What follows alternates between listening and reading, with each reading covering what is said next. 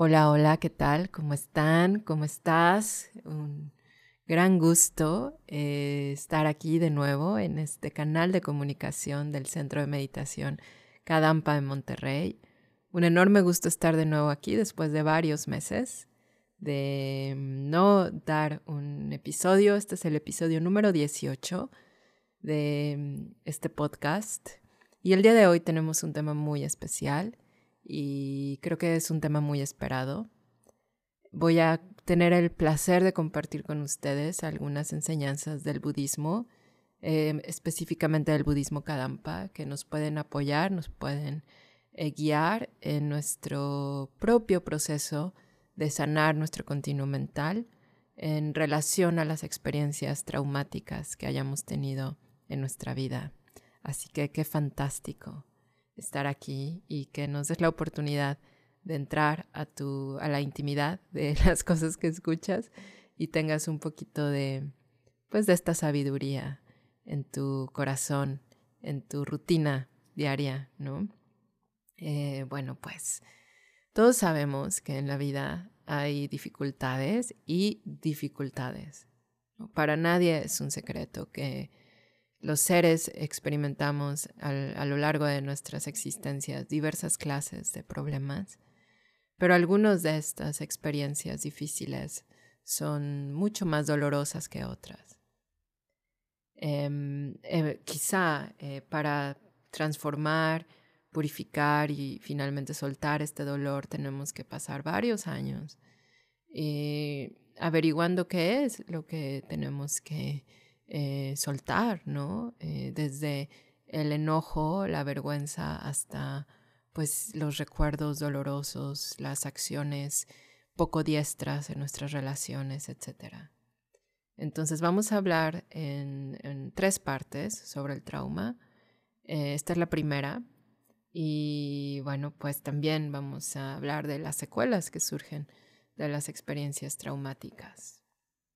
Buda explica que en el samsara, el ciclo de vidas impuras, todos los seres sintientes experimentamos numerosos sufrimientos físicos y dolor mental.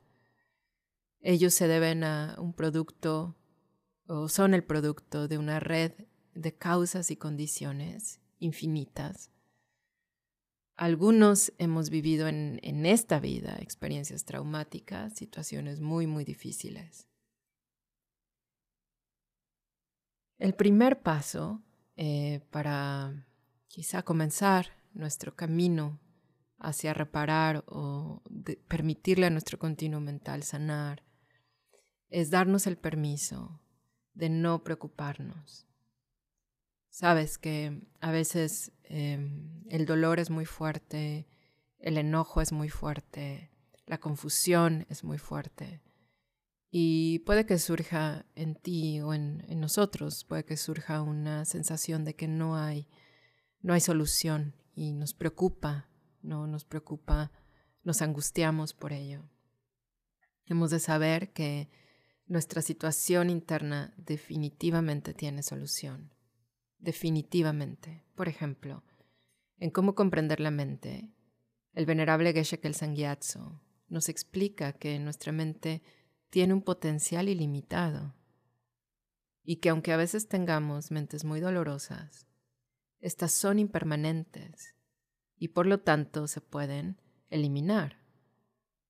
Aunque a veces sintamos que no podemos más de dolor, o que estamos tremendamente enojados, o que nos sentimos culpables o muy avergonzados, necesitamos saber que esta situación tiene solución Solo necesitamos ser constantes y pacientes en nuestro camino espiritual. Nuestra mente se puede transformar y nunca, pero nunca, nuestra mente se ha roto realmente, aunque a veces pareciera que lo que nos sucedió nos marcó definitivamente como un antes y un después, y que después de ese suceso ya no somos la persona feliz que éramos antes o nos marcó de tal forma que no podemos ser felices como hubiéramos sido si no nos hubiera pasado eso, ¿no? Es como si sintiéramos que el daño que experimentamos fuera o existiera de manera inherente. La mente nunca se puede romper. La mente es un continuo inmaterial, carece de materia, forma y color. No se puede romper aunque tengamos la apariencia de un dolor constante. Para animarnos, el venerable Geshe-la nos anima a pensar de la siguiente forma. Esto viene en cómo comprender la mente. Dice así, hay momentos en que mis perturbaciones mentales son muy fuertes, pero en otras ocasiones son débiles. Esto indica que son impermanentes. Si se pueden reducir temporalmente, también es posible eliminarlas por completo. Entonces, ¿por qué no voy a poder alcanzar la liberación? Buda dijo que todos los seres poseemos la naturaleza de Buda. Si confío con sinceridad en mi guía espiritual y practico de corazón lo que me enseña, nada podrá impedir que alcance la iluminación con mi mente inspirada por las bendiciones de mi guía espiritual, puedo lograr cualquier objetivo. Fantástico, ¿no? Podemos recordar esto una y otra vez y saber que en realidad estas sensaciones que tenemos, los enojos que tengamos, son impermanentes, no están siempre. Y esto nos indica que pueden ser eliminados, ya que son impermanentes. A veces están, a veces no están. Y ese rango de tiempo en el que no están nos da una enorme esperanza de que lo podemos extender más, más, más y más, esta paz, más, más y más, hasta que esta paz sea nuestro estado mental natural. Y eso lo logramos a través del camino espiritual. Esa es la función del camino espiritual, ayudarnos a generar y mantener paz interior, una paz interior cada vez más profunda, cada vez más duradera, cada vez de mayor calidad. Las sensaciones desagradables, el dolor mental, producto del trauma, no pueden destruir la naturaleza pura y clara de nuestra mente. Nos nublan la visión y quizá controlados por estas sensaciones, generamos perturbaciones mentales, realizamos acciones contra nosotros, contra nuestros seres más queridos. Estas acciones no son ni diestras, ni bondadosas, ni sabias con nadie, con nosotros o los demás, pero no constituyen la naturaleza pura y esencial ni de nosotros ni de los demás. Es decir, podemos cambiar, esto puede purificarse, nuestro continuo mental puede repararse inclusive podemos aprender a utilizar esta experiencia para generar una profunda compasión por todos los seres y esta compasión nos, nos impulsará a alcanzar la iluminación perfecta. ¡Qué maravilla!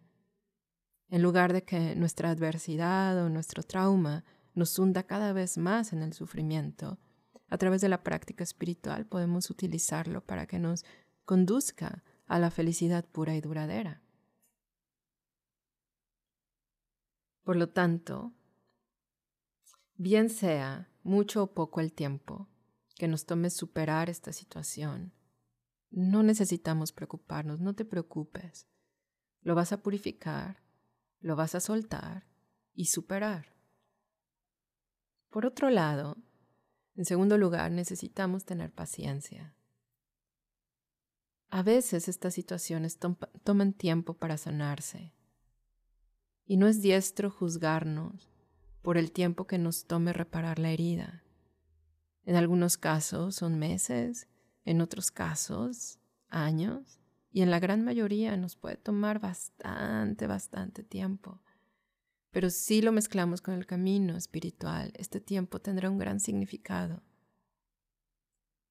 En lugar de enojarnos con nosotros por no ser lo suficientemente rápidos, quizá podríamos emplear nuestra energía espiritual para darle a nuestra mente las condiciones internas idóneas para sanarse.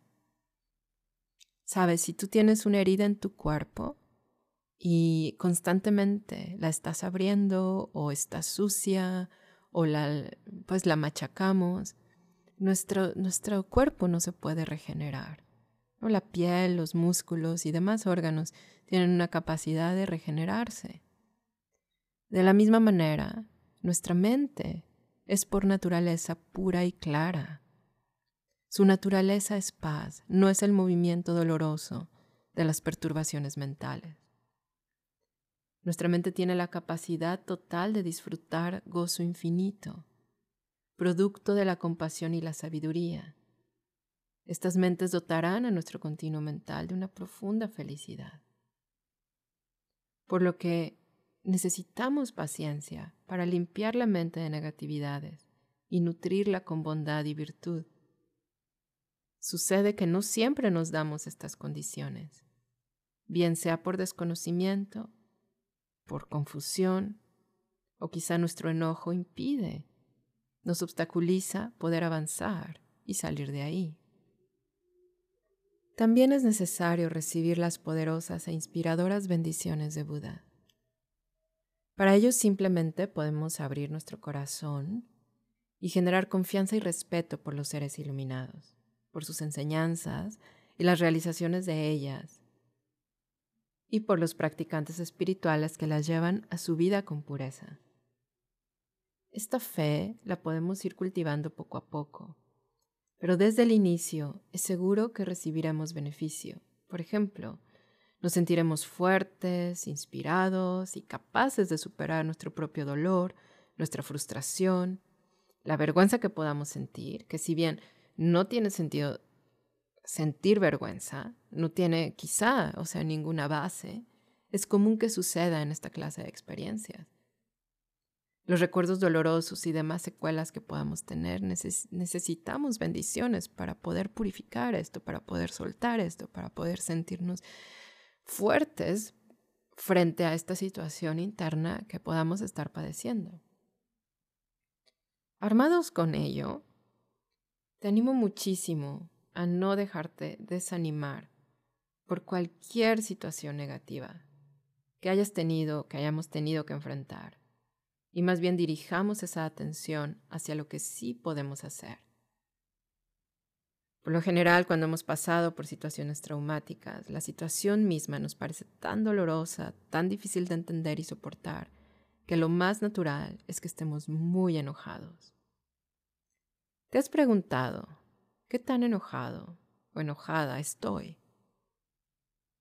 Muchas veces no nos damos cuenta de ello. Por ello los tres pasos anteriores son muy importantes. No preocuparnos, tener paciencia con nosotros, recibir poderosas bendiciones y ahora sí enfocarnos en el camino espiritual. Si tomas clases de Dharma Kadam, poco a poco puedes ir identificando este silencioso, violento y persistente enemigo interno del odio hacia ti hacia la persona involucrada o personas, hacia la situación e incluso hacia la vida misma. Puede que la situación traumática haya pasado hace mucho tiempo, pero el dolor sigue ahí, ¿no? Quizás el tiempo que duró no corresponde con la cantidad de tiempo que has estado sufriendo. Por lo que es muy, muy importante que reconozcamos el enojo o el enfado que se ha ido cocinando en nuestro corazón desde ese momento. En cómo comprender la mente es un libro que te recomiendo muchísimo. Lo puedes encontrar en la editorial Tarpa, eh, www.tarpa.com, diagonal ES o diagonal MX. El odio se define, lo define ahí en este texto, el odio se define como una mente perturbada que observa un objeto contaminado, exagera sus malas características o cualidades y desea perjudicarlo. Entonces, qué tan enojados estamos, ¿no? Y no debemos juzgarnos por ello, pero sí necesitamos identificar qué está pasando en nuestro interior. Nadie es culpable por enfadarse en el sentido de que, bueno, pues eh, sucedió esto y es, fue la reacción que tuve y no debemos odiarnos por tener odio, obviamente, sino tener esta distancia de identificar qué es lo que nos está causando tanto sufrimiento. El odio es la mente más destructiva que existe. El odio nunca construye soluciones, sino que destruye corazones. buenos corazones. Nos encierra en la mala experiencia y nos hace experimentar sufrimiento momento a momento. El odio transforma a una buena y maravillosa persona en un demonio con el rostro encendido. Eso dice el venerable Geshe-la en el libro Cómo solucionar nuestros problemas humanos. También el maestro budista Shantideva dice, no hay peor maldad que el odio, ni mejor virtud que la paciencia. Por lo tanto, voy a familiarizarme en lo posible con la práctica de la paciencia. Si bien es una respuesta mental común y normal ante las dificultades, dolores y frustraciones que tenemos en la vida, no por eso el odio es constructivo, ni beneficioso, ni tampoco nuestro aliado ni nuestro abogado. Podemos ser muy pacientes con nosotros, entendernos y animarnos a nosotros mismos. Pero como Shantideva dice, no es correcto ser pacientes con el veneno que tengamos en la mente, en este caso el odio. Los practicantes kadampas vemos a nuestras perturbaciones mentales como nuestros verdaderos enemigos. De hecho, como los únicos enemigos. Todos, sin excepción, caemos presas de sus nocivas garras incluida la persona que nos atacó, que aparentemente nos dañó, lastimó, etc. Todos en realidad tenemos un enemigo común, que es nuestra ignorancia, y nuestros engaños o, mentes perturbadas, nuestras perturbaciones mentales. En la siguiente parte de este tema, en el siguiente episodio, hablaremos un poco más de cómo podemos purificar nuestra mente y limpiarla de este peligrosísimo enemigo, el odio. Sin embargo, esto no puede sustituir que tomes clases de Dharma, que hagas tus meditaciones y, demás prácticas que quieras hacer para sanar el dolor del trauma. Te animo muchísimo a que asistas al centro de meditación Kadampa más cercano a ti. Si vives en la ciudad de Monterrey o en el norte de México, puedes acudir al centro Kadampa y tomar las riendas de tu propio camino, ¿no? el proceso meditativo, como decía una, maestra muy querida, es un, es un camino de autocuestionamiento, eh, de auto, eh, sí, sanación, lo podríamos decir así, con las bendiciones de nuestro guía espiritual, con la ayuda de, la, de los practicantes espirituales puros, la sangha, poniendo en práctica con sinceridad las enseñanzas de Buda, el Dharma, y recibiendo sus bendiciones. A su vez, en cómo comprender la mente, el venerable Geshe-la nos anima a hacer eh, como meditación diaria la práctica llamada gema del corazón cada día. Todos los Kadampas la hacemos a diario y recibimos inspiración y muchas bendiciones de ello. Entonces, aquí tenemos varios tips ¿no? que nos pueden ayudar. Eh, nos vemos pronto, nos escuchamos muy pronto en el próximo episodio del podcast del Centro de Meditación Kadampa de Monterrey. Hasta entonces.